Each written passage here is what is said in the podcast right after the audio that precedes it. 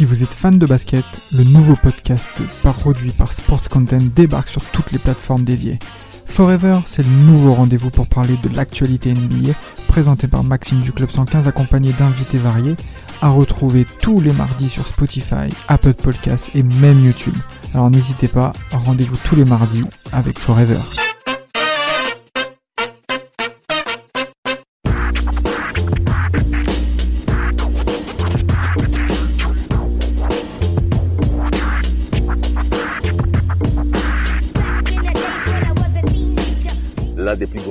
Des années 90 qu'on va retracer et sans doute pour moi, ce sont mes... Enfin, il fait partie de mes deux préférés, de mes deux chouchous des années 90. Je veux bien sûr parler de celui qui est d'un profil atypique, d'un profil à part dans le monde de la NBA, notamment encore une fois des années 90, drafté par les Sixers, dans son prime à Phoenix, et pour terminer aux Rockets, je vais bien entendu parler de Charles Barkley. Alors, petite anecdote, Samuel, tu vas commencer. Tu euh, toi et moi, on a fait un troc, on a fait un petit achat par rapport à des pommes sur Barkley. Il faut savoir que, que j'aime beaucoup, euh, j'aimais beaucoup dans ma, dans ma jeunesse les sneakers et que je suis très fan euh, de, de, la paire de, de, Barclay, notamment la 180 euh, Air Force. Et du coup, il y avait une paire que, que je ne mettais pas beaucoup et que j'ai décidé, pas que j'avais quasiment jamais mis, et que j'ai décidé de troc à, à notre ami euh, Damas qui de, depuis flex sur Paris avec son meilleur flow. Ah ouais, il déambule sur Paris en claquant des doigts depuis. Eh, à fond, eh, je suis à fond dedans, frère. Les pompes de Barclay, les sneakers de Barclay, qui a bien entendu signé un contrat avec Nike hein, pour, euh, remettre un peu l'histoire au goût du jour. Même ma mère, elle a vu les baskets, elle a kiffé. Jusqu'à donner un compliment à Samuel, très cher auditeur. C'est pour vous dire. Mais t'inquiète, j'ai gardé une paire. Hein. J'ai gardé ah une ouais paire. Bah oui, j'en ai eu. Moi, j'ai les Phoenix, j'ai les Phoenix Suns. Non, les oranges là. Ah oui, et je les ai avec, le, la, ah, ah, bah ouais, avec le violet orange sur le, le bas là. Eh, mais tu sais que je les cherche. J'avais là, je les, ai, je les ai craquelés un peu, j'ai les sommes, du coup je les garde un peu en décoration, tu vois.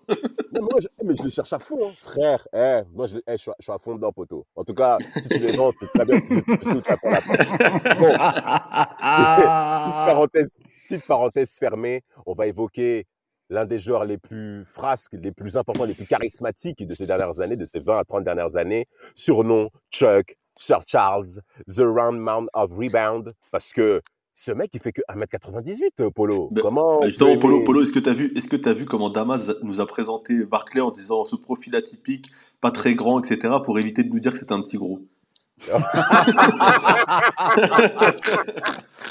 Mais vraiment S'il avait, s'il avait parlé de moi, s'il avait parlé de moi, il aurait dit un petit gros, un petit... Bah ouais, quand tu ressembles Là, il a dit, c'est du ce joueur au profil atypique. Euh... Ah ouais, son gars sûr, il est obligé de, de, le préserver un petit peu, c'est normal. exactement, exactement. Mais on est obligé. Eh, cet épisode, on va vraiment rigoler. Mais vraiment, là, on va s'éclater. Polo, tes premiers avis sur, euh, sur Charles? Bah, Pour moi, c'est franchement, euh, c'est un incontournable, hein, franchement, au niveau des années 90, comme tu as dit au début de, du podcast. Euh, comme tu as dit, c'est un mec peut-être euh, sur qui on pariait pas et franchement, il a, il a fait ce qu'il avait à faire. Hein. C'est pas pour, pas pour rien qu'on va parler de lui aujourd'hui. Euh, c'est quand même considéré l'un des, l'un des meilleurs ailiers forts de toute l'histoire, avec ouais. Kevin Garnett, Dirk Nowitzki et Tim Duncan. Donc forcément, on est obligé, obligé de faire un, une émission sur lui parce que c'est vraiment un, un pilier de, de, de, la NBA. Encore une crotte donnée à Karl Malone, bravo euh, de ta part. Hein. C'est vrai, bien envoyé Samuel, bien envoyé. Et d'ailleurs, vous avez un peu des, des, anecdotes sur son enfance et tout, parce qu'il n'est pas né dans un coin facile. L'Alabama Il est né, en, il est né en Alabama, à Leeds, et pas dans le nord de l'Angleterre, hein, pas le, le hein, pour bien faire la différence, il est né à Leeds, euh, en Alabama, justement, je crois que c'est à la date du 20 février 1963. Alors, Ils ont il dit dira... c'était le premier bébé noir de l'hôpital. Mais c'est vrai, en plus. C'est incroyable. Mais comment on peut faire des choses comme ça? Alors, il est né à une époque des États-Unis avec une grande force ségrégationniste qu'on connaît. Euh, concrètement, Charles Barkley va rapidement affirmer son caractère. Euh, Samuel, comment ça se passe dans un tel milieu? Ça ne va pas être facile. Ah, c'est un milieu qui est compliqué. Hein. C'est les États du Sud, comme on dit. Euh, L'Alabama, il y a beaucoup de, de célébrités hein, qui viennent de là-bas. À chaque fois qu'on entend parler d'Alabama, Mississippi, faut savoir, les auditeurs, que c'est jamais pour euh, parler en bien des Noirs là-bas. c'est pas un état où il fait bon vivre quand tu as la peau un peu basanée. Euh, surtout à l'époque de notre ami euh, Charles. Aujourd'hui, c'est peut-être autre chose, quoique. Et donc, il a une enfance plutôt ben, ça va, contrairement à certains, euh, Damas, il n'a pas non plus euh, 8 frères et sœurs et 12 cousins, etc. Ils sont plutôt une famille, euh, une famille assez restreinte, mais euh, son, son beau-père est tué euh, lorsqu'il a l'âge de 16 ans, et c'est bah, déjà il grandit sans père, encore une fois, hein, puisque c'est son beau-père qui l'élève, il faut quand même le préciser, on reste dans le classique, mais son beau-père meurt, et c'est un traumatisme pour lui déjà, du coup, très jeune. Ouais, c'est ça, c'est ça, et puis je pense que comme tu as dit, après, il y a des schémas classiques. Bon, les parents divorcent, comme tu as dit, il est adopté, enfin, il est, euh, sa, mère se remarie, il est élevé, il est élevé par son beau-père. Après, je pense qu'au au lycée, euh, bah, il, avait quand même un physique, euh, bah, il pesait 100 kilos, 1m78. Bon, c'est pas évident. Donc, c'est vrai qu'après, il monte à 1,93. Donc, là, pour l'instant, ça, ça, ça, ça facilite un peu les choses. Et c'est à partir de là que je pense que tout commence, quoi. Dès qu'il il grandit, il, grandit, euh, il commence à être une, une, force de la nature et ça se voit au niveau des, au niveau des, des points et de sa, sa, sa, sa, présence sur les terrains. Il tourne en moyenne à 19,1 points de moyenne, il est à 17,9 rebonds par match et il mène son équipe à, à sur un, un, bilan de 26-3 pour aller en demi-finale euh, de l'État. Donc euh, c'est pas rien pour un mec dont on veut pas et dans un état qui est difficile, tu vois ce que je veux dire? Et qui était gros, faut le dire. mais bien sûr qu'il est gros. 100 kilos à 78 même euh, à mon max poids, je n'aurais jamais atteint un tel niveau de grossitude. C'est le combien, toi? Allez, ça va Gino. Franchement, je, mais moi, déjà, je fais, bah, de, je fais déjà 5-6 cm de plus que lui, mais j'ai jamais tapé 100. Hein. J'ai tapé peut-être une fois 99, tu vois. Putain, c'est comme menteur. T'es pas ce que tu racontes. jamais. je te jure que non. 99 kilos, 100 kilos. On dirait du marketing, genre. Non, non, non, non, non, moi j'ai un bug. Que en plus, pour te dire la vérité, c'est là, là c'est la première fois que j'atteins un tel poids. Genre, tu vois, j'ai atteint ça. Euh, c'est le mariage, je crois, euh, la vie de, ah la vie de ménage. mais en tout cas, c'est plus les voyages, je pense. Mais euh, en tout cas, c'est jamais fait la barre des trois chiffres. C'est une barre que je n'espère pas atteindre. Mais quand tu es petit ah. comme lui, 1m78 à l'époque, euh, enfin 100 kg, c'était bien tassé, hein, je vous le dis. Hein. Heureusement qu'il a grandi d'un coup.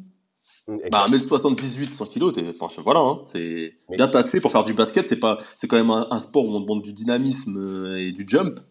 Ça devait pas être facile, quoi. Bah, et le fait qu'il ait grandi d'un coup, et c'est notamment pour ça qu'on dit que c'est un profil atypique, c'est le fait qu'il soit si, si, si petit, on va dire, avec euh, un gabarit qui sort de l'ordinaire. Il n'a pas non plus des grandes jambes. Il est un peu court sur pattes et tout. Et euh, quelle, quelle boule et, euh, et, le mec, il est, il est là, quoi. Il prend des rebonds comme jamais. Mais mes frères, il a 17 rebonds de moyenne. C'est exceptionnel. Même des mecs de 2 mètres 8, de 2, de 12, des 2 10, des 2 15, ils font pas ça. Lui, il fait même pas 2 mètres il fait 17 rebonds. C'est vraiment pour montrer ce profil à part hein, qu'on veut vraiment évoquer par rapport à Charles Barclay, qui dès le lycée fait la différence. Et il le dira, dans un milieu pareil, si vous ne faites pas preuve de personnalité, de caractère, on vous marche dessus. Concrètement, par rapport à Charles Barclay, il aura prouvé pendant toute sa carrière, et en plus en tant qu'analyste, hein, qu'on va forcément rebondir dessus pendant ce podcast, très cher auditeur, vous aurez le temps de voir quel est le personnage qu'il est. Euh, par la suite, il fait l'université hein, à, Auburn pendant trois saisons. Euh, bon, ça se passe plutôt bien dans l'ensemble par rapport à sa fac, euh, Polo. Oui, ça se passe plutôt bien. Hein. Euh, je pense qu'il il essaie de, de, de, lutter pour contrôler un peu son poids, essayer d'être, je pense, euh, une personne correcte et faire le nécessaire sur les, sur les terrains. Mais je pense qu'il régale les fans, hein, parce qu'entre les, entre les dunks, les comptes spectaculaires, voilà, il, il, sait qu'il a, qu'il a cette capacité. Donc, je pense que pendant ces années-là, il, mettra ça, il mettra ça en avant par rapport à, son, comme as dit, son profil atypique. Exactement, exactement. Il est drafté lors de l'année 1984, une draft exceptionnelle où concrètement il y a eu de, les monstres des 30 à 40 dernières années en NBA. Euh, sans, mais bien entendu, on peut donner certains noms. Déjà de 1, Hakim Olajuwon, drafté au poste numéro 1. Michael Jordan, évidemment. Euh, Barclay arrive aussi mais aussi un certain John Stockton. Nous saluons notre très cher ami Rafik. Hein il est fan du jazz. non, non ouais, bah déjà, hein, c'est pour vous dire. Mais bon, c'est quand même. Non, il n'est pas fan du jazz. Ne, lui, ne, lui, faisons pas dire ce qu'il n'a pas dit. non, il est fan du jazz. J'ai pas dit qu'il est fan du jazz, attention. ah. Voilà. Bah, en tout cas, Barclay est sélectionné à la cinquième place, cinquième choix de draft hein, auprès des Sixers de Philadelphie, avec comme leader Moses Malone et, et Julius Erving. Barclay ne voulait Ils ont été champions un an plus tôt. Hein. Ils ont, été, champions un an plus tôt. Mm.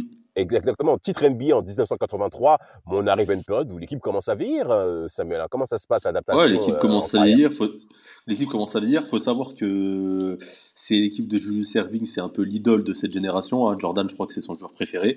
Euh, c'est une équipe qui commence à être vieillissante, enfin qui est très vieillissante, mais qui a gagné un titre. Donc Barclay, il a quand même l'avantage d'arriver dans une équipe, même si elle est vieillissante, qui a des, des joueurs d'expérience. Tu vois, quand tu arrives dans une équipe avec Moses Malone, Julius Servigne, Maurice c'est quand même des mecs qui peuvent t'encadrer et qui vont t'aider à, avoir une année de routine peut-être euh, un peu dans l'ombre et te faire tes, tes gammes tranquillement sans avoir forcément la pression que pouvait avoir un, Jordan aux Bulls ou un Bowie euh, à Portland malheureusement. À Portland, ah, oui, comme, comment l'oublier celui-là. Euh, Polo, Samu, on connaît le lien entre Moses Malone et, Charles Barkley. Hein. On a vu ses larmes à la mort de, papa Moses. Hein. Oui, bah c'est lui qui l'a, comme vient de le dire, ça, comme le dire Samuel, c'est lui qui l'a pris sous son aile pour le, pour le, faire vraiment euh, rentrer dans la ligue sans qu'il ait à subir euh, la pression. Je pense qu'il lui a montré un peu les ficelles du métier. C'est, je pense qu'il lui a permis d'être le joueur qu'il est, qu'il a été pendant sa carrière. Hein. Sans ce, ce, monitoring de, de, de Moses Malone, je pense pas qu'on aurait eu droit à une, telle carrière de, de, Barclay. Donc, on peut comprendre qu'à la mort de, de, son mentor, il est vraiment, ça, l'a touché. C'est, normal. Exactement, exactement. Et en plus, il faut finale de euh, conf direct la première année, il me semble en plus. Ouais, bien sûr, playoff 85, finale de conférence face euh, aux Celtics, où ils vont s'incliner 4 à 1, parce qu'en effet, euh, concrètement, le dynamisme des Celtics était tel à l'Est qu'il n'y avait pas de concurrence. Les, et aussi les Pistons n'étaient pas encore réveillés. Mais concrètement, Philly hein, va, va, va, va entrer dans sa période où concrètement le titre de 83, on sent que c'est la fin. Il fallait gagner en 83, ça a été fait. Et Barclay arrive dans une équipe vieillissante, comme on l'a dit, mais toujours performante. Alors surtout, ça c'est un point important à mentionner. Euh, Moses Malone dira de, Charles Barclay, tu es gros et feignant, jamais tu réussiras en NBA. Et ce qui est intéressant, c'est que euh, à la base, il ne voulait pas aller aux Sixers en plus. Et il a pris 10 kilos pour éviter d'être drafté. il a pris 10 kilos, 10 pour éviter d'être Barclay. Euh, non, d'être drafté, pardon. Lapsus. éviter d'être drafté par les Sixers. Bien, lui en a pris. Mais concrètement, côté Sixers, pourquoi ça marche pas? Pourquoi ça switch pas? Pourquoi il n'y a pas les performances qu'on attend euh, Bien qu'il soit individuellement très intéressant. Deuxième saison, il sera même All-Star, euh, Barclay. Hein. Bah, des saison, il est au star et puis ils vont encore en playoff quand même. Hein. Enfin, c'est quand même, c'est quand même un jeune joueur qui arrive en NBA et qui fait finale de conf euh, première saison et demi-finale de conf la deuxième. Hein. Ses stats sont en évolution. Euh, il perd contre les amis de Rafik, les Bucks. les Bucks euh, Il a une moyenne, je crois, de, de 25 points la deuxième saison, si je dis pas de bêtises. Attends, je vais dire ça tout de suite. 20 points, 20 points la deuxième saison. C'est quand même exceptionnel. Ouais, il a 20 points la deuxième saison et 12,8 rebonds. Donc il passe quand même de 14 points, 8,6 rebonds à 20 points, 12,8. Donc tu as quand même une évolution qui est, qui est, importante, même si au terme collectif, ils vont moins loin que l'année précédente. Euh, d'un point de vue, euh, lui, statistique, il s'impose un peu plus euh, en tant qu'ailier fort de l'équipe avec Moses Malone qui commence à être vieillissant et, et qui lui laisse sa place. Et l'année d'après, il prend clairement les choses en main jusqu'à ce que même Moses Malone, au final, va se faire euh, trade à, Washington. Et là, c'est vraiment lui qui va être la star de cette équipe. Il va être la star de cette équipe. Est-ce que les, bah, Sixers, par contre, en termes de performance pure, c'est un peu compliqué. Bien qu'individuellement, pour Malone, c'est bon, hein, Polo. Il est lancé là. Oui, mais c'est ce que tu disais. Je, pense qu'il il a les capacités pour être une, une, force euh, percutante dans la ligue, mais je pense que c'est le, le, cast qui, est avec lui qui qui suit pas. Malheureusement comme la, plupart de certains joueurs dans la ligue, on, regrette qu'ils n'aient pas un, un, cast qui peut faire le nécessaire pour euh, aider le euh, le leader à, aller plus loin. Donc là, je pense qu'à cette époque-là, ils n'avaient pas les joueurs nécessaires pour lui permettre d'aller plus loin. Donc, bah, on a vu, hein, euh, euh, ils sont arrêtés rapidement très tôt, alors que je pense que s'ils avaient eu les bons joueurs, ça aurait été autre chose. Ouais, c'est ça, 87-88, il rate les playoffs. Euh, et, lui, il fait sa meilleure statistique sur le plan individuel. Et il, fait 11,9 rebonds, 28,3 points, mais Erwin, lui, a pris sa retraite, Julius Erwin. Et euh, mhm. ils font une saison qui, et je crois que c'est la première saison depuis plus de 10 ans qu'ils vont pas en, ils vont pas en playoff les Sixers. Donc plus sur le plan individuel, c'est bien, il s'est imposé, il devient franchise player, mais sur le plan collectif, il, il régresse. Non, mais vraiment, vraiment, individuellement, il est exceptionnel. C'est-à-dire, depuis la deuxième saison de NBA, il est tout le temps en double-double, mec. Et pas double-double, genre bluff 14 points. Hein. C'est plus de 25 points, 23 points, 28 points, 27 points. C'est extraordinaire. Et regardez même les stats au tir, les frères. 52%, 57%. C'est pas bluff, les mecs qui, qui, sont à fond dans le shoot et, euh, on leur donne sur 10, sur 10 possessions, ils ont 7 fois la balle. Non, les mecs, attendez, mais Barclay, il a des stats de ouf, 60% au shoot, les mecs. On parle d'un mec qui fait moins de 2 mètres. Quand on fait moins de 2 mètres en NBA, à la base, à cette époque, c'est soit c'est poste 3, ok, parce qu'il a la taille d'un poste 3, voire poste 2. Mais le poste 2, même, plus. Ouais. poste 2, ouais, poste 2, on est tout à fait d'accord. Mais le poids qu'il a, c'est un poids d'un mec qui est au poste 3-4. Parce qu'il faut savoir qu'il fait, il fait, il fait 1m93, hein. Il ment sur ses papiers. Hein. C'est-à-dire qu'il fait 1m98 pour jouer euh, poste bas. Hein. Il joue pas 1m93, le gars. C'est incroyable à tel point comment ce mec déchire les standards parce que il ne correspond en rien euh, euh, on va dire, aux caractéristiques de la ligue par rapport au poste qu'on demande et par rapport à, ce que les mecs peuvent produire, Polo. CC. Mais, mais pourquoi Philadelphie n'arrive pas à, produire ce qu'il faut? Regardez, en 90, en 90, il affronte en demi-finale euh, les Bulls de, de, de, de, Jordan. Il va se faire rouster 4-1. Logique. C'est ça. Mais comme je t'ai dit, le problème, c'est que tu peux être la meilleure force individuelle sans ton collectif, tu peux rien faire. C'est-à-dire que tu pourras mettre, bah moi je, regarde les stats, hein, il fait des triples doubles, il fait, enfin, s'il est extraordinaire. Mais le problème c'est qu'il est esselé. C'est-à-dire que tu peux, tu pourras toujours tirer la nappe vers toi s'il y a personne qui peut t'aider à te reposer. Si t'as pas un banc qui te permet de souffler, si t'as pas des joueurs qui de, de devoir pour te permettre euh, de, de, de finaliser, t'es KO il faut savoir, il faut savoir qu'il a quand même des performances euh, individuelles qui sont, comme tu l'as dit, euh, comme tu l'as dit Polo, qui sont quand même ouf. Euh, le mec eh contre Portland, 41 points, 22 rebonds, 5 passes, 6 interceptions.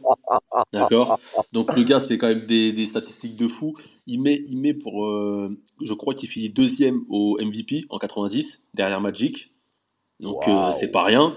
Il fait avec une saison à 53 victoires, je crois qu'il Philadelphie l'année où il se fait taper par par les Bulls là, que tu viens de nous dire, là, Damas.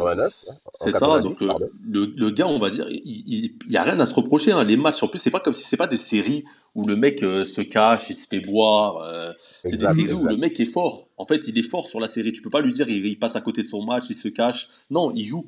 Il joue, mais il perd parce qu'en face, euh, c'est plus fort.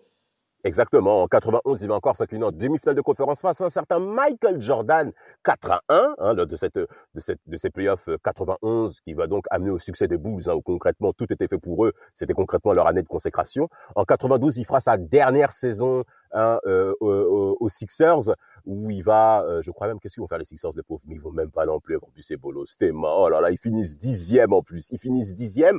Alors, il faut même, alors, il y a un petit peu aussi à mentionner par rapport aux Sixers, il y a une bagarre incroyable contre Bill Lembeer, il s'est battu, il en est venu aux mains avec Bill Lembeer, le pivot un des, des, trois Pistons, une bagarre mémorable, hein. franchement, au Barclay, il a, il a, eh, il a tout lâché. Il toujours la bagarre. Eh, il est prêt, frère. Il est prêt. Le mec, il affronte des gars, ils font 15 cm en moins. Il va sauter. Et, et, et ce qui est fou, c'est que, euh, alors par rapport aux Sixers, un autre point par rapport à, à, la carte de Barclay, l'hygiène de vie. Il venait à l'entraînement avec trois ou quatre burgers en faisant du vélo et il insultait les rookies. Allez, cours, bâtard, cours Allez, ta fiole Il n'y avait pas Bol dans cette équipe? Il y avait Bol hein, dans cette équipe? Manu Bol, là, le long Ouais, il me semble qu'il y a Manu Bol dans cette équipe. Hein. bon, là, je sais pas. Voilà, je sais je pas. Jure, je crois qu'il y a Manu Tebol dans cette équipe. Faudra ah vérifier, mais je suis, même à trois, quarts sûr qu'il y a Manu Tebol dans cette équipe des Sixers. On va capter ça direct parce que là, tu es en train de me c'est pour rien. Là. En plus, fils, comment il est claqué. Je te jure que je eh, sais qu'il y a Manu Tebol et je viens de vérifier. Oui, il y a Manu Tebol en 90 Non. 92 93. Ah ouais. Ah ouais. Ah donc, donc en fait, il a vrai. Ah bah oui, c'est bon. Ah ouais, il est avec lui. Ah, c'est compliqué. Hein. Oh là là. C'est une équipe compliquée. Hein. Mais t'es mal les stades de balle, wesh. C'est quoi ces stats? C'est 2m31 non, non, non, c'est pas bien ce qu'il fait, Ball. Franchement, c'est pas bien. Franchement, franchement, Barclay, il avait le droit d'être vénère par rapport aux Sixers. Et, Alors... et, sa dernière saison, attends, j'ai une petite anecdote pour sa dernière saison que tu viens de mentionner. C'est l'année où Magic Johnson est, Magic Johnson est séropositif au VIH. Et euh, beaucoup de joueurs avaient réagi avec inquiétude au fait qu'il avait le VIH. Et euh, Barclay a dit euh, on fait que jouer au, basket. C'est pas comme si on allait, on allait ken avec euh, Magic sans protection. mais ça, voilà, c'est ça. C'est son franc-parler. C'est ça. C'est ça. Il prend pas de pincettes. Jamais, jamais. Euh, un petit coup quand même par rapport au jeu 92. On est obligé d'en parler, Polo. Ah bah oui, forcément, il fait partie de la fameuse équipe de, la Dream Team où ben là on a vraiment une, constellation de, de, joueurs exceptionnels et ben, comme on vient de le dire, hein, c'est un joueur exceptionnel. Donc il devait il, devait en faire partie et il a montré au monde entier que c'était vraiment un joueur exceptionnel. Et même pour la, pour la petite anecdote, moi j'ai quand même réussi à avoir le t-shirt, le fameux t-shirt euh, des années 92 euh, avec euh, Godzilla dessus. Donc franchement, voilà, c'est pour te dire à quel point euh, c'était vraiment un monument. Pour qu'on fasse un rapprochement avec Godzilla, il y a même des pubs de Nike où il, se bat avec Godzilla sur, en faisant des one-one. C'est incroyable. Waouh, waouh. Alors, oui, Samuel, vas-y. Euh, bah rien, hein. du coup bah les JO, on en a parlé dans, dans divers podcasts, euh, ils, vont, ils vont rouler sur tout le monde, Barclay fait partie de l'équipe euh, de la fameuse Dream Team, il fera aussi partie de la Dream Team 96, hein, ma, Dream Team chouchou.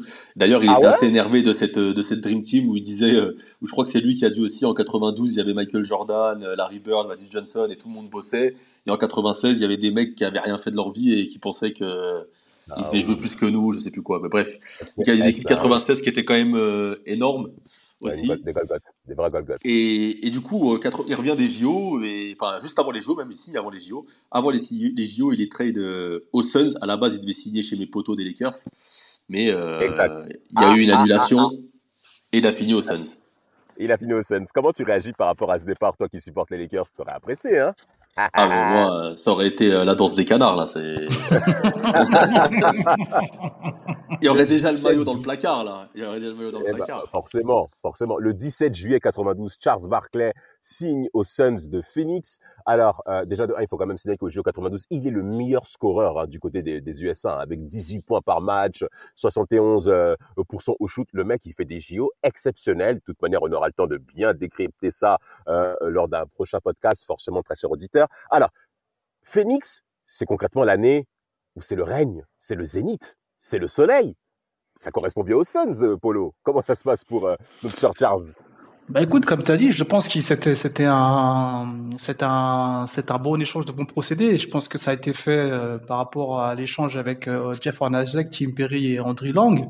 Et je pense que c'est ça a été bénéfique pour pour tout le monde. Je pense qu'il arrivait à la fin avec avec les Sixers, donc il devait voir on va dire autre chose, et ça lui a permis de, de continuer à à s'exprimer euh, euh, sur les parquets. Et on a vu quel, quel apport ça a donné euh, aux, Suns dès son arrivée. Donc, je pense que c'est exceptionnel.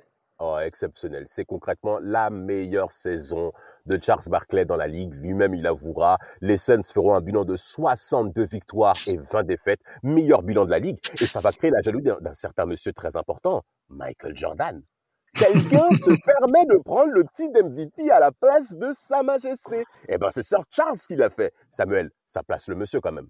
Bah, ça place le monsieur. On a dit 63, 20, 25,6 points, 12,2 rebonds, 5,1 passes décisives par match. Donc le mec, il est vraiment sur tous les, systèmes, comme on dit. Hein. Il, est, polyvalent. Il, fait partie de tous les plans de jeu euh, de son équipe. Il, y a quand même un match, euh, enfin, premier match avec les Suns, triple-double, 37 points, 21 rebonds. Ah ouais. 8 passes décisives contre les Bon, c'est les Clippers. Une petite crotte de nez pour eux. Euh, et le gars. Exceptionnel. Euh, MVP, il, va jusqu'en jusqu'en finale. Et en finale, en plus, il, y a quand même. Euh, il met un, je crois qu'au quatrième match, il met un triple double aussi, 32 points, 12 rebonds et 10 passes. Et c'est pas le seul ah match qu'il fait où il est, il est énorme. Hein. Il y a beaucoup de bons matchs, mais en face, mais en face, Jordan, c'est c'est Lucifer, le mec. non, mais, mais, mais, pourquoi tu pourquoi t'es pourquoi mais il faut, il, faut pas, il faut pas il faut pas oublier que c'est la c'est la c'est la, la, première apparition de, des, des, des Suns en finale depuis 76. En finale, hein. ouais. Donc, ouais, euh, ça, la première. Ça, ça, ça, a mis la barre très haut quand même pour un mec qui vient d'arriver dans, dans le club. Il t'amène euh, en finale euh, NBA quoi. Alors, mais 42 points en game 2 quoi. Merci. Si vous, le, si vous le permettez, j'aimerais revenir un petit peu sur les playoffs 93 de Charles Barkley. Au premier tour, il sort les Lakers 3-2, ok, qui sont 8 têtes de série numéro 8, les Suns euh, numéro T'es pas obligé de le préciser, ça. Hein. Non, non, mais il le faut. Parce que c'était très compliqué pour les Lakers. Ensuite, en, demi-finale, ils sortent les Spurs de San Antonio de David Robinson 4-2, sans rien à dire. Et la finale de conférence Ouest, encore lui, et la finale de conférence Ouest qui oppose les Sonics de, de, de d'ailleurs, je crois que euh, Polo les aime bien, les Sonics, hein, les Sonic Boom de Gary Payton et de Sean Kemp. Euh, victoire au match 7 des Suns. Euh, et, et, et, et, Barclay fait un match stratosphérique. 44 points, 24 rebonds, les frères. Et en, un contre un, il a affaire à Sean Kemp, qui n'est pas un très bon défenseur, c'est vrai. Mais il y a une confrontation à l'ouest par rapport à plusieurs ailiers forts de la ligue, notamment Carmalone, qui, qui est bien entendu mentionné, et Barclay est devant tous. Et game, 5, il met aussi 43 points. Hein. Mais t'as bien raison de parler du game 7. Mais le mec, il n'y a pas que ce game. Hein. Genre, c'est pas, il attend le dernier match pour se réveiller. Hein. Non, non, ah non pas du tout. Hmm. Il a des performances que même d'autres mecs aujourd'hui dans la ligue ne font même pas. Ses performances sont incroyables. Et il arrive en effet, lors de cette finale NBA que vous avez dit, messieurs. Alors, un point important par rapport à ces finales. Moi, je pense que les Suns n'avaient pas la maîtrise émotionnelle nécessaire pour affronter les Bulls sur cette, cette rencontre. Pourquoi? Ils ont perdu. Et t'as des mecs qui passent à côté aussi, certains matchs. Ouais. Mm. Mais ouais, tous les matchs à domicile, ils perdent, wesh. Tous. Toutes les, tous les games à domicile, ils perdent. C'est, pour moi, ça, c'est, vous pouvez pas gagner une finale NBA quand vous faites ce genre de choses-là. Et, game 2, game 2, il remet 42 points, 13 rebonds, toi, c'est pas comme s'il se cachait. Hein. Tiens, tiens, d'ailleurs, vous avez une anecdote par rapport à ce game 2 Barclay, il a dit, il a dit, une, il a dit une dinguerie. Hein. Il a dit une dinguerie. Hein. Polo, tu le sais ou pas? Il a fait une proclamation, donc comme quoi les, les Suns étaient destinés à remporter le titre, c'est ça? C'est la fameuse déclaration où il dit qu'il ouais, doivent remporter le titre. Mais déjà, déjà, il a dit, déjà, il avait dit que moi, euh, avant, euh, il a dit que pour lui, il était persuadé d'être le meilleur joueur du monde. Donc ça, c'est une très bonne mentalité quand tu es un très grand joueur. Et quand il a affronté Michael Jordan, à la fin de ce game 2, où il avait vraiment tout donné, parce qu'il avait raté son game 1, euh, Charles Barkley, il a dit à la fin, pour la première fois de ma vie, je me suis rendu compte qu'il y avait un mec qui était plus fort que moi, et c'était Michael Jordan. Même sa fille, à la fin de ce game 2, s'est mise à pleurer. Papa, tu m'as dit que, euh, que t'étais le meilleur, et là, t'as perdu. Ah, ma fille, là, je... Eh, c'est pour vous dire à tel point que c'était une blessure pour lui. Les mecs, ah ben eh, c'est des malades. Le Game 4, le Game 4 lui, il met 32 euh, points, 12 euh, rebonds, 10 assises, donc il fait un triple-double. En face, Jordan, il met 55 points, 8 rebonds. tu veux faire quoi? Qu'est-ce que tu veux faire? Le mec en face, il met 55 points. Non, c'est de, la folie. De la, on a vraiment affaire à des vrais monstres du basket. C'est vraiment, mais on se rend pas compte. Hein. Franchement, les mecs, je sais pas si vous, mais Charles Barkley fait tout ce qu'il faut dans cette finale. Alors après, pour moi, peut-être l'élément de faiblesse, Oliver Miller, peut-être. West, West 5, je sais pas. Mais, ils prennent quand même deux matchs. Hein. C'est quand même, euh, enfin, deux matchs assez, assez. Moi, moi, je le dis. Hein, il y a peut-être des gens qui vont me tomber dessus. Hein. Prendre deux matchs à ce Michael Jordan là, pour moi, c'est plus dur que de les prendre euh, après sa retraite là. C'est pour moi, c'est vraiment le prime, tu vois. L'équipe pour moi est vraiment, c'est vraiment le prime. Le, les prendre là, c'est plus dur. Mais euh, le, 55 points pour finale de playoff, quoi. Ah, frère, il fait deux matchs, à, deux matchs à plus de 40, je crois. Il y a un match à 50. Non, mais tu veux faire quoi? Non, mais non, mais c'est vraiment, c'est vraiment, c'est vraiment incroyable. En tout cas, les, les, les, Bulls vont l'emporter 4 à 2 avec le, le, shoot de John Paxson au match 6, euh, bien entendu. Euh, en 94, qu'est-ce qui se passe? Pourquoi, Polo, les Suns ne retournent pas même l'année même l'année d'après en finale NBA parce que les Suns c'était bien parce qu'il a franchement mais il avait il a fait on, on, avait fait un podcast où on avait souligné un peu cet, ce, cet, cet épisode ce, cet épisode là il annonce à la presse qu'il a des gros problèmes euh, de dos et qu'il spécule même pour savoir si c'était sur ses derniers matchs avec les Suns parce que ça lui ça, vraiment, le point. ça, ça lui faisait vraiment très très mal. et il y a une interview mhm. je me rappelle très bien sur ESPN il a un, il a, il a un t-shirt blanc il est affaissé dans une chaise et franchement les gars J'aime beaucoup le basket, mais c'est tellement douloureux que je pourrais peut-être oh pas, continuer à, peut-être pas continuer à jouer. Et le, le commentateur d'ESPN, il te dit, mais t'es sérieux là? T'es sérieux quand tu dis ça alors que t'es une force vive de la ah, ligue? c'est chaud, Tu, hein. peux pas dire ça. Et il dit, mec, ça me fait tellement mal que franchement, je réfléchis à arrêter. C'est trop. Et donc, c'est, ouf. après, euh, 94, ils vont en demi-finale de con, si je dis pas de conneries, mais ils perdent 4-3 contre le futur vainqueur. Et pour moi, c'est la série la plus serrée. Hein.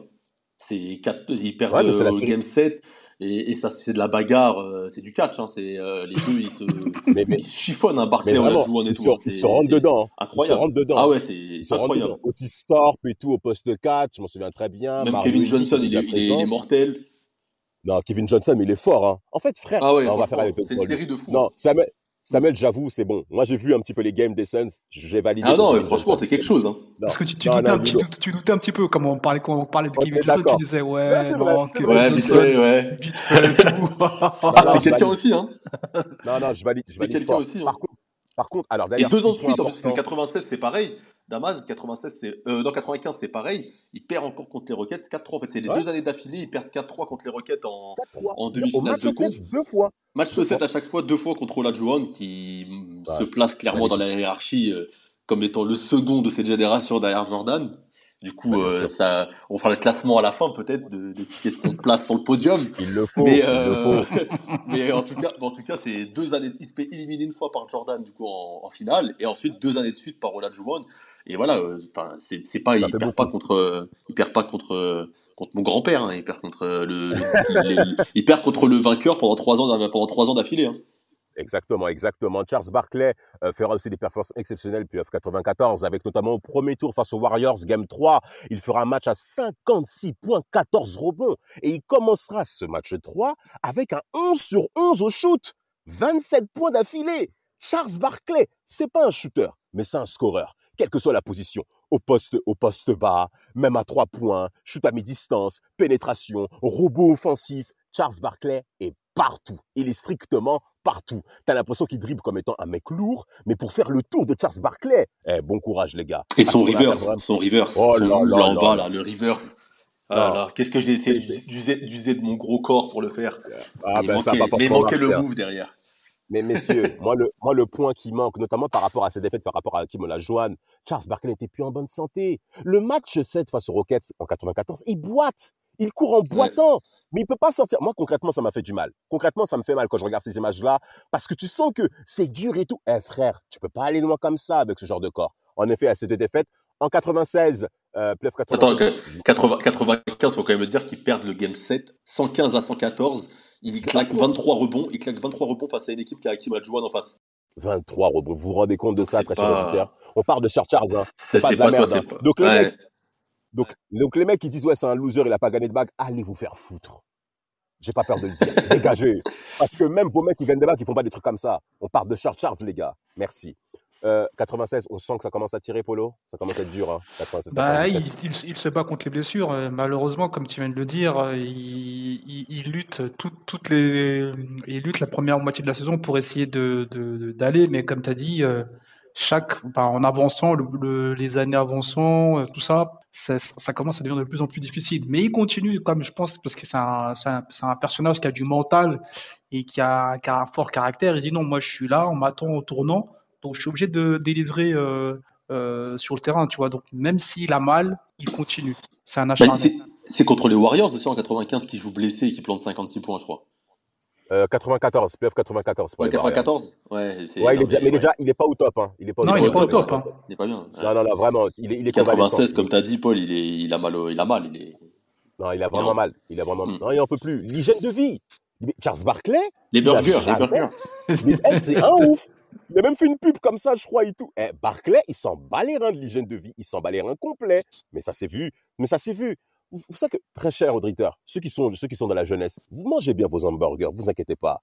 Mais par contre, messieurs, si vous faites pas attention, à l'âge de 35-40 ans, ça va commencer à payer. Ah, mais le- de toute Croyez-moi. façon, les blessures, les blessures au genou, c'est le poids. hein. Enfin, y a pas de, y a pas de, euh, le dos, le genou, c'est le poids. hein. C'est que Eh. quand tu te pètes le genou, c'est que ton poids, il Ah, de est, toute façon, il est je- trop lourd par rapport à. Je, je veux dire honnêtement, je veux dire même, même sans le poids, moi honnêtement, Ouais. là, je me suis niqué le tendon d'Achille, euh, je me suis niqué plusieurs fois au niveau des chevilles. C'est même pas, en fait, c'est même pas le poids, c'est les répétitions des efforts. C'est-à-dire quand tu sautes, ouais. tu redescends, après tu ajoutes le poids, c'est normal. Hein. Mais en vrai, même si t'es, même si t'es pas lourd, ton corps il encaisse. Bah oui, déjà, déjà qui répète le. Ça à répète, ça répétition. répète, à Et là, t'as, t'as 100 locks à chaque fois, tu te rends compte Exactement. Donc ça, là par contre, ça, ça accélère même, je dirais.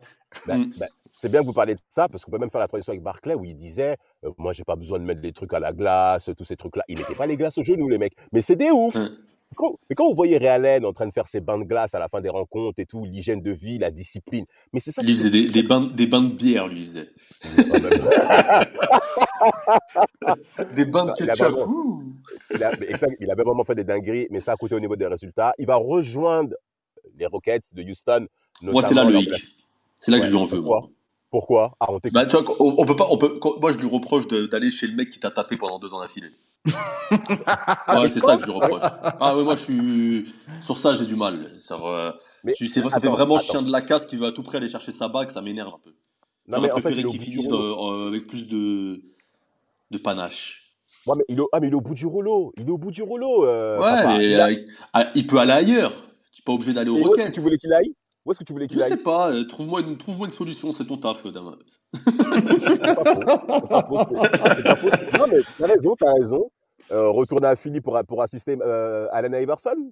Ouais, je sais pas, même euh, va, je sais pas, va avec le Shaq aux Lakers, j'en sais rien, j'en sais rien, franchement, je sais pas. Mais ne, tu, là, il va aux Rockets, c'est une équipe qui a déjà tout gagné. Euh, enfin, les mecs qui sont vieillissants, enfin, je sais pas, ça sentait le plan bourbier depuis le départ et ça faisait vraiment, j'ai, les chiens de la case, j'ai la dalle, je vais aller chercher ma bague. Sauf que les mecs qui sont dans l'équipe, ils ont déjà la bague que moi je veux, donc euh, tu vois, c'est. Exactement, exactement. Il fera, il fera figure, en tout cas, il fera figure d'assez paternel côté Rockets.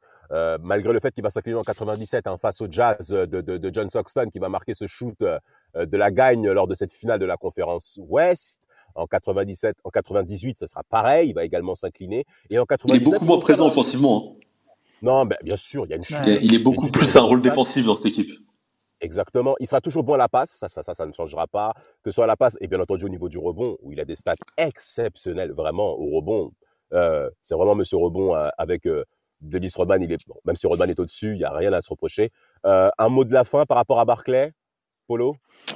Ouais, comme l'a, comme l'a dit Samuel, je pense que le, fait d'aller euh, chez les Rockets, euh, tu sentais qu'il y avait une démarche de, de, faire briller un peu son CV pour récupérer un titre de champion.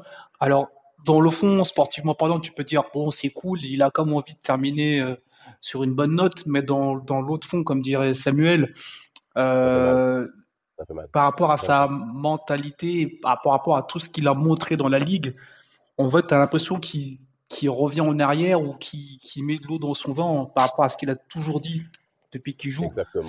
Donc c'est ça qui fait un peu, un peu tâche, mais on ne peut rien lui reprocher parce que c'est vraiment un personnage exceptionnel. Moi, tu parlais de rebonds, moi j'ai une stat là.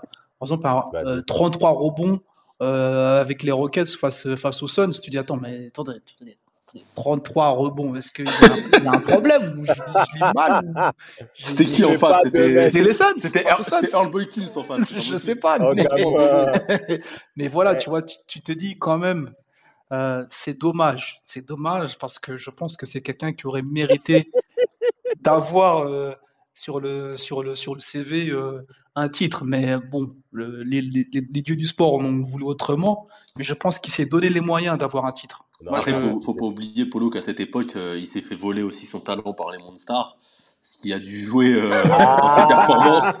D'accord On l'a tous vu se faire crosser et ne pas réussir à, attraper la balle euh, sur le fameux playground du quartier dans lequel il était.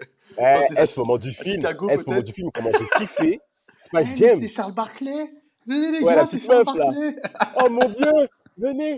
Après, il dit, après, il est là, ouais, je peux jouer. Bien sûr, bien sûr. Les meufs, elles sont saucées et tout. Après, il dit, mais t'es pas Charles Barclay. T'es juste un mec qui lui ressemble. Elle dégage et tout. Elle casse-toi. Mais ça fait pitié, hein. Franchement, ça. Mais Charles Barclay. En plus, est-ce que vous vous souvenez en 99, la bagarre contre Shaquille O'Neal? Encore une bagarre. Elle, c'est bagarre de bolos. Parce qu'en plus, eh, Barclay, il se laisse pas faire. Hein. Franchement, et moi, moi, je le respecte pour ça, tu vois. Et O'Neill, il fait 2,15, 120 kilos, frère. Il lui lance le ballon, et après, t'as O'Neill, il sait même pas stop. Thomas, il attend trop chaque à la bagarre. Voilà. Eh, mais eh, Barclay, il a gonflé, wesh. Il l'a porté, il l'a mis au sol. Il s'est fait gonfler. C'était. Bon, alors pour terminer ce podcast, moi j'ai eh, des punchlines de, de, Charles Barkley. il a embrassé les fesses de Kenny Smith ou pas? Non, ben, euh, je sais pas, ça, il a fait en plus. Je pas si. Non, avec Yao Ming, il a dit si Yao Ming met 19 points dans un match, j'embrasse les fesses de Kenny Smith. Et voilà et, et, 10 jours après, Yao Ming, il a mis 20 points. et il l'a oh embrassé après. Mais ça ouf, Barclay. C'est quoi son pari, wesh? Eh, il parle de, On parle de Yao Ming. D'ailleurs, très cher auditeur, on va s'occuper de Yao Ming. Hein. Il faut qu'on fasse ça. On va traiter son cas lui aussi. Parce que, hein, il a pris des trucs dans la face, dans, en, euh, in the face aussi, hein. Ah oui. On, ça, le, fera, on le, fera, pour la saison 3, euh, pour le nouvel an chinois, histoire de faire de la com.